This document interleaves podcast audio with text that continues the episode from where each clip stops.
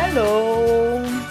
Para quem não me conhece, eu sou a Rita. Tenho esse podcast para falar de carreira, trabalho, sucesso, empregabilidade e principalmente sobre felicidade e satisfação profissional. Esse é o terceiro episódio do podcast e eu vou falar um pouco sobre fit cultural. Você sabe o que é isso?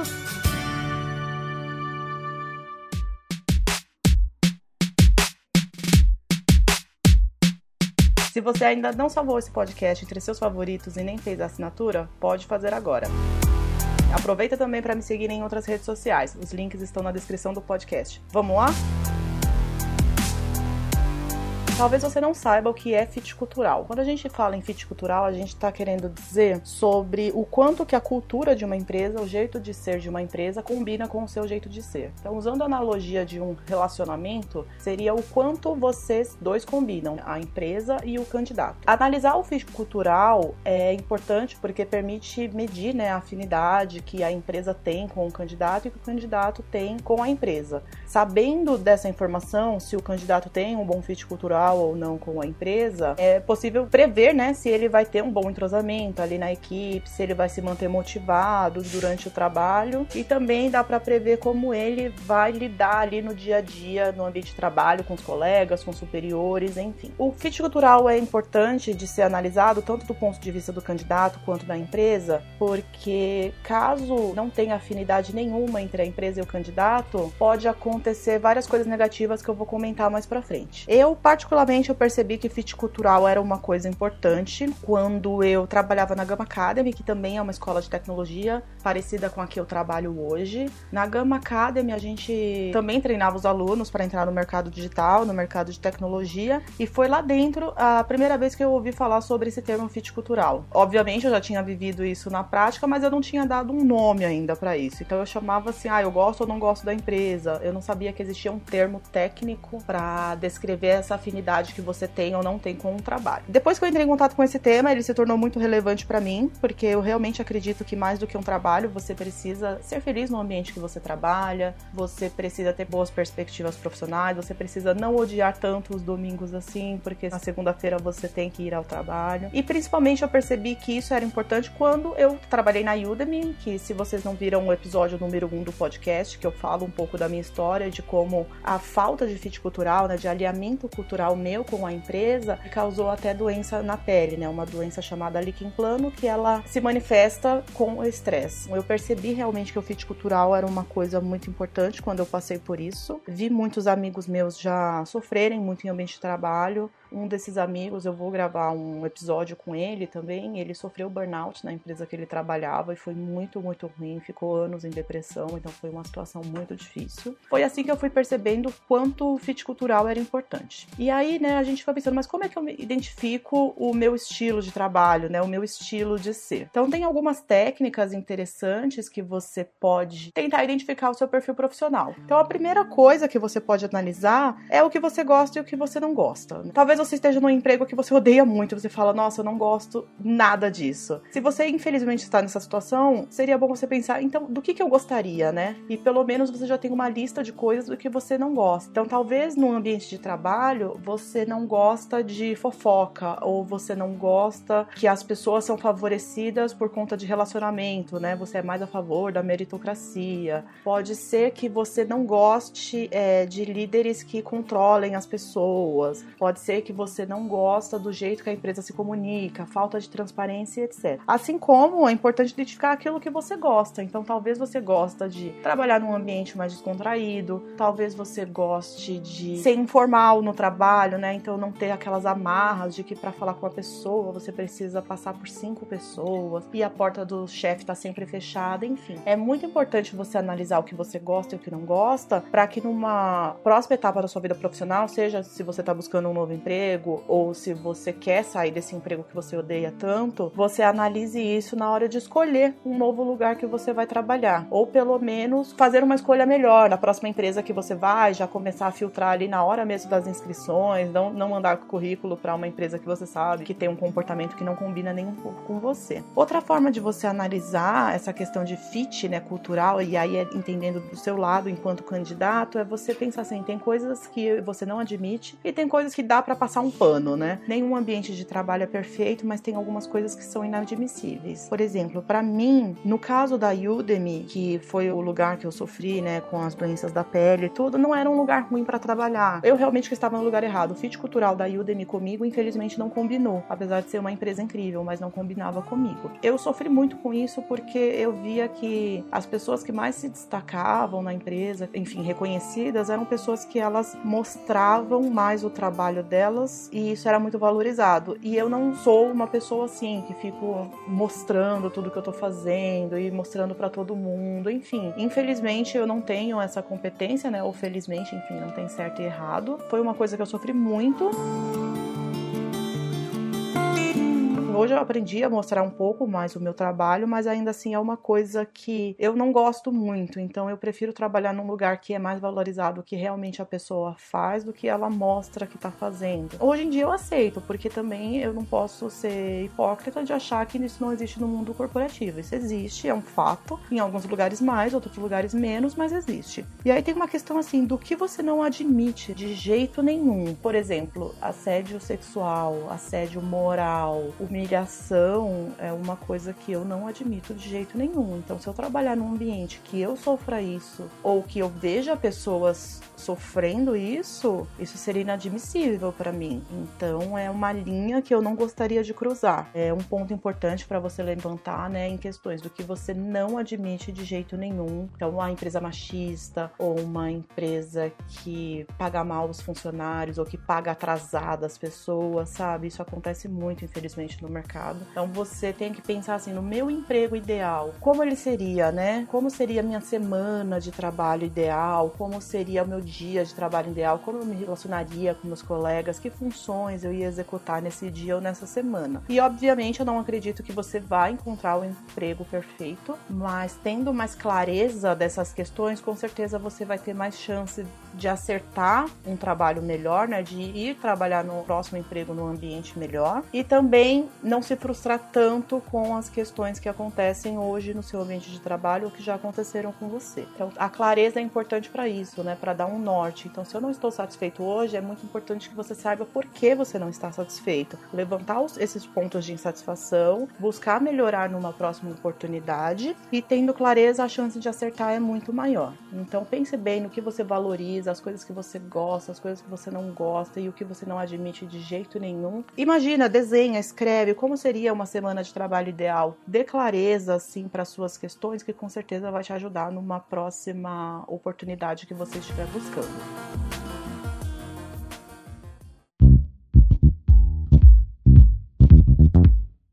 Agora eu já gostaria de entrar num tema, como as empresas conseguem avaliar, né, se você tem um bom fit cultural ou não com a empresa. Então tem várias técnicas e métodos de fazer isso e você enquanto candidato, né, que está buscando um novo emprego, é bom você saber como as empresas avaliam para você se preparar e mostrar o melhor de você ou pior, né? No caso, se você perceber que aquela empresa não é para você, você já pode despachar ela dando uma resposta que seja totalmente terrível para a empresa. Tem testes hoje em dia, né, usando tecnologia, usando inteligência artificial. Tem algumas empresas que fazem testes online com diversas perguntas para analisar, né, e fazer esse match se você combina ou não com a empresa. Uma forma clássica e muito importante para verificar esse fit cultural é a entrevista. Durante a entrevista, várias perguntas são feitas e a forma como você responde, quando você conta uma história, isso mostra muito quem você é e como você se comporta. A empresa pode pedir para você escrever um texto, então a forma que a pessoa escreve, as ideias que ela coloca no papel, dá para perceber nessa questão de fit cultural. E o comportamento, então, às vezes, numa dinâmica de grupo, muitas vezes o que está sendo analisado ali, quase 100% das vezes, é o comportamento das pessoas, como você se comporta com os outros e se aquilo faz sentido para o ambiente de trabalho daquela vaga que você está se candidatando. Essas são algumas formas que a empresa consegue avaliar e algumas perguntas que você pode ouvir para poder a empresa descobrir se você tem ou não fit cultural, pode ser assim, ela pode perguntar como seria o seu seu ambiente ideal de trabalho, né? Você gosta mais de trabalhar sozinho ou em equipe? Quais são as três características do melhor chefe que você já teve ou as três características do pior chefe que você já teve? Como seus colegas de trabalho descreveriam você? Então essas são perguntas que, de acordo com as suas respostas, dá para identificar bastante o que você gosta e o que você não gosta. E se você quiser, você pode até mesmo hoje responder essas perguntas para você para te dar aquela clareza que eu comentei no tópico anterior, que é descobrir quem é você, né? Qual é o seu estilo de trabalho. Além dessas perguntas, podem perguntar também qual é a sua reação, né, quando você recebe um feedback negativo. Isso é importante. Tem empresa que ela tem uma cultura de feedback e, e ela não, não quer lidar com pessoas que têm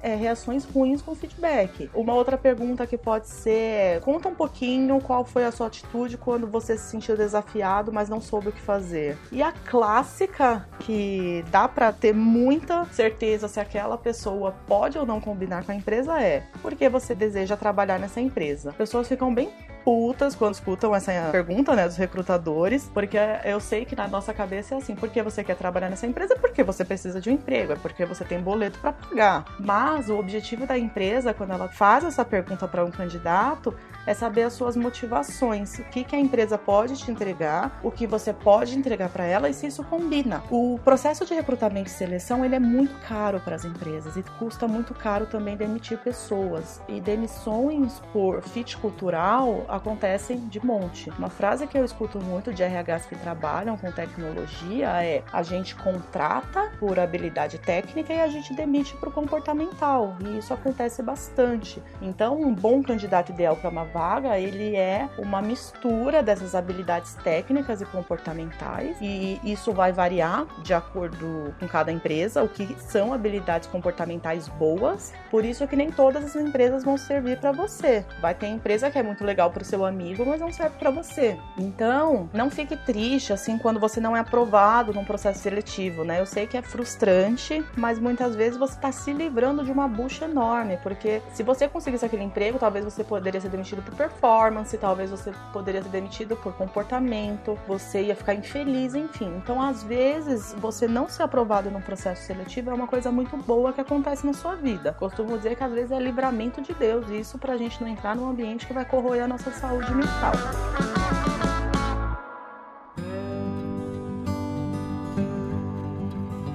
Aproveitando que eu tô já entrando nesse tema, né, o que pode acontecer com as pessoas quando elas estão trabalhando num ambiente que não combina com elas? Então vamos dizer assim que por inexperiência do RH ou você tentou burlar as ferramentas, você conseguiu passar aí numa empresa, mas você tem pouca ou zero afinidade com essa empresa. O que, que pode acontecer com você? O primeiro sintoma, né, que esperta quando a gente está num ambiente que a gente não deveria estar, porque é isso mesmo, é a infelicidade. Então você você não se sente motivado para ir trabalhar. Isso que acontece muitas vezes com as pessoas que odeiam os domingos, com as pessoas que passam a semana inteira desejando a sexta-feira para se livrar do trabalho. A infelicidade é um, clássico assim que acontece com as pessoas. Outra coisa é desânimo, então você pode ficar realmente muito desanimado, assim a sua energia baixar muito e chegar até num ponto de depressão. Então pode chegar até a causar uma doença mental, que é muito sério, e baixa produtividade, demissão, então você vai pedir para sair. Essas são algumas coisas que podem acontecer. Por quê? A produtividade ela está diretamente relacionada com o nosso nível de energia, com o nosso nível de importância, né? Então, se você não se importa com a empresa, se você não se importa direito com o que você está fazendo, obviamente a sua produtividade vai cair. E isso pode terminar em uma demissão, a empresa pode te demitir, ou você, devido ao desânimo, né, essa infelicidade, essa desmotivação, talvez você pode até pedir para sair da empresa, enfim. E isso acaba, de certa forma, prejudicando um pouco a sua carreira e te deixando mais desanimado, achando que não existe um lugar bom para trabalhar e que a vida só é pagar boletos. Enfim, acho que se você tá ouvindo isso, se você tá me ouvindo, se você tá me acompanhando aqui no podcast, no Instagram ou no YouTube, você não acredita realmente nisso. Lá no fundo, lá no fundo, provavelmente você acredita que o trabalho é mais do que pagar boleto, é mais do que o salário no fim do mês e que pode existir sim um equilíbrio entre a vida pessoal, trabalho e principalmente uma satisfação que infelizmente poucas pessoas sentem.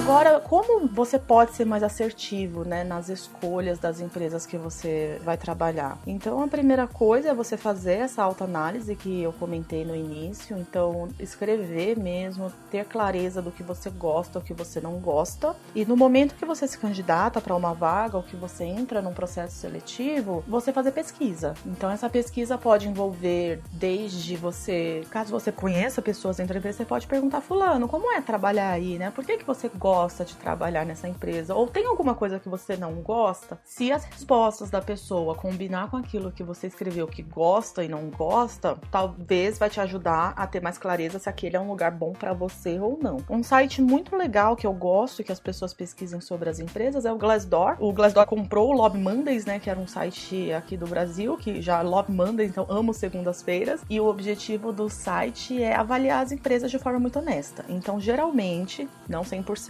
quando os funcionários avaliam a, a empresa no Glassdoor, eles são honestos. Então, é legal você dar uma olhadinha lá no Glassdoor, procura o nome da empresa e você vai ver lá, além de média de salário, é, vagas abertas, você vai ver comentários das pessoas. Então, as pessoas dão nota, né, tipo, tipo de 0 a 5 estrelas, como foi trabalhar naquela empresa. E ela detalha também um pouco da experiência dela lá dentro. Então ela pode falar: foi péssimo, a empresa tem uma gestão ruim, a empresa não respeita as pessoas, é muita politicagem, enfim, a pessoa vai dizer um monte de coisa negativa. E se a experiência dela foi positiva, ou se mesmo no geral tendo sido uma experiência negativa, ela vai colocar ali o que, que tem de bom na empresa. Então é uma boa fonte para você analisar o perfil perfil das empresas e ver se combina com seu perfil. Então, no momento que você lê assim coisas negativas lá, né, não significa que porque a empresa tem coisas negativas, ela não serve para você. Toda empresa vai ter coisas negativas, todos os trabalhos têm coisas negativas. A questão é, esse ponto negativo da empresa é uma coisa que você admite? Lembra que eu falei que você tem que pensar naquilo que você admite, mesmo não gostando, mas aquilo que você não admite de jeito nenhum? Então, olhando o Glassdoor, as opiniões reais das pessoas ou conversando realmente com pessoas que trabalham na empresa, você vai conseguir sozinho fazer essa análise, né, de forma racional, se você combina ou não com aquele ambiente de trabalho. Então, recomendo muito que você dê uma olhada no Glassdoor sempre que estiver procurando emprego. Então, às vezes, antes de se candidatar com uma vaga, para você ser mais assertivo, ou quando você foi convidado para um processo seletivo ou já se inscreveu num processo seletivo sem conhecer a empresa empresa, mas é muito legal você saber como a empresa funciona internamente, com opiniões reais, para que você possa ser mais assertivo nas suas escolhas e, quem sabe, ter um próximo trabalho muito mais feliz, muito mais entusiasmante, muito mais satisfatório. Então, recomendo super o Glassdoor para você.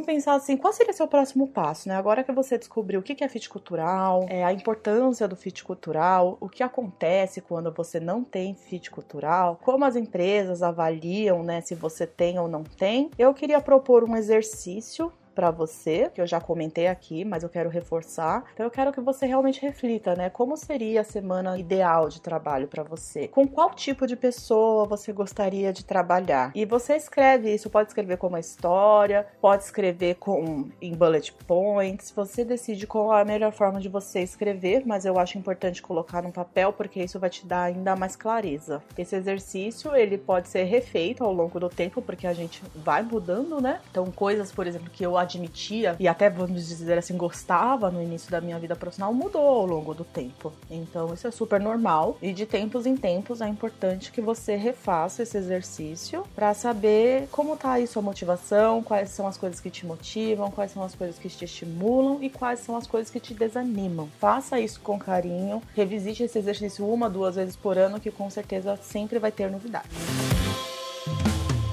Muitas pessoas me perguntam assim: ai, Rita, mas nossa, tudo isso que você fala é lindo, né? Mas na prática, a maioria dos empregos são ruins. É verdade, infelizmente. A gente tem muitos líderes ruins, muito colega de trabalho ruim. Quando você tem um emprego ruim ou você tá muito desmotivado, achando que é, não é possível, e eu vou falar mais uma vez, eu não acredito que você realmente acredita nisso, porque se você tá aqui e chegou até o, quase o final desse podcast, é porque você tem esperança que exista algo melhor. Então, continue continua comigo que eu quero aí reanimar essa vontade em você, porque existe sim, é possível ser feliz no trabalho. E a minha recomendação sempre que você tá infeliz, você não sabe o que fazer, é você ter um plano B. Então, é muito importante sempre você ter um plano, porque mesmo às vezes quando você tá indo todos os dias para aquele trabalho que você odeia, isso pode ser uma oportunidade. Então, para que sua produtividade não caia tanto, o desânimo não tome conta de você, tenha um plano, crie um plano. Às vezes o ambiente que você trabalha é ruim, às vezes você odeia o seu chefe, às vezes você odeia o seu colega de trabalho, enfim, você pode odiar muitas coisas, mas o plano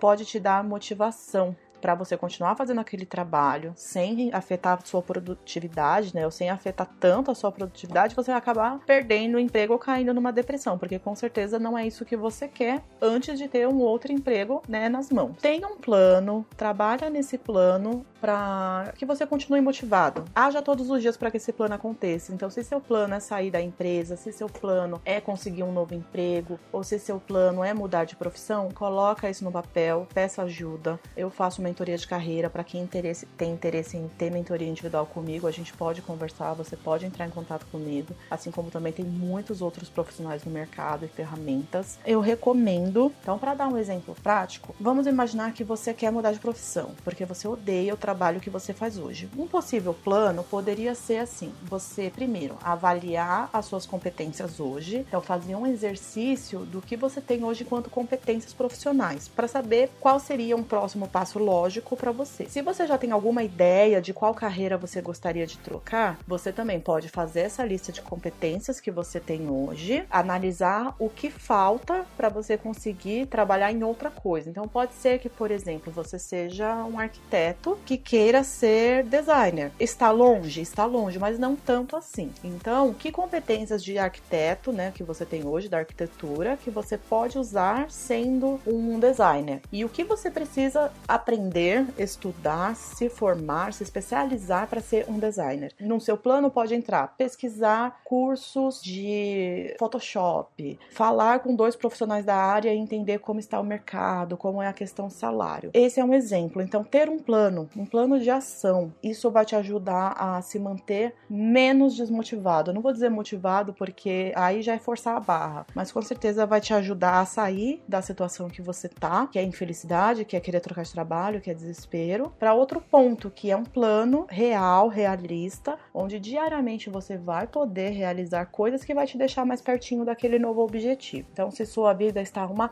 merda, faça isso, faça um plano e haja todos os dias para que esse plano aconteça.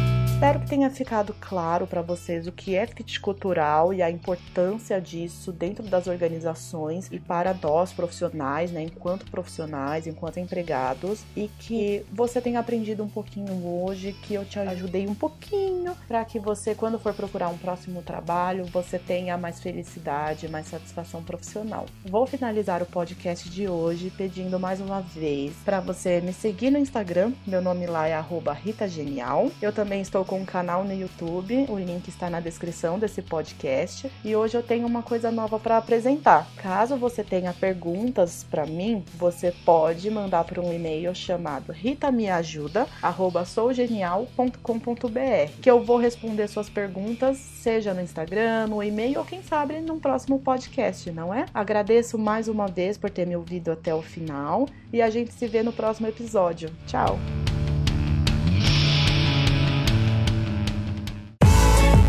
Este podcast foi editado por ManjaCast.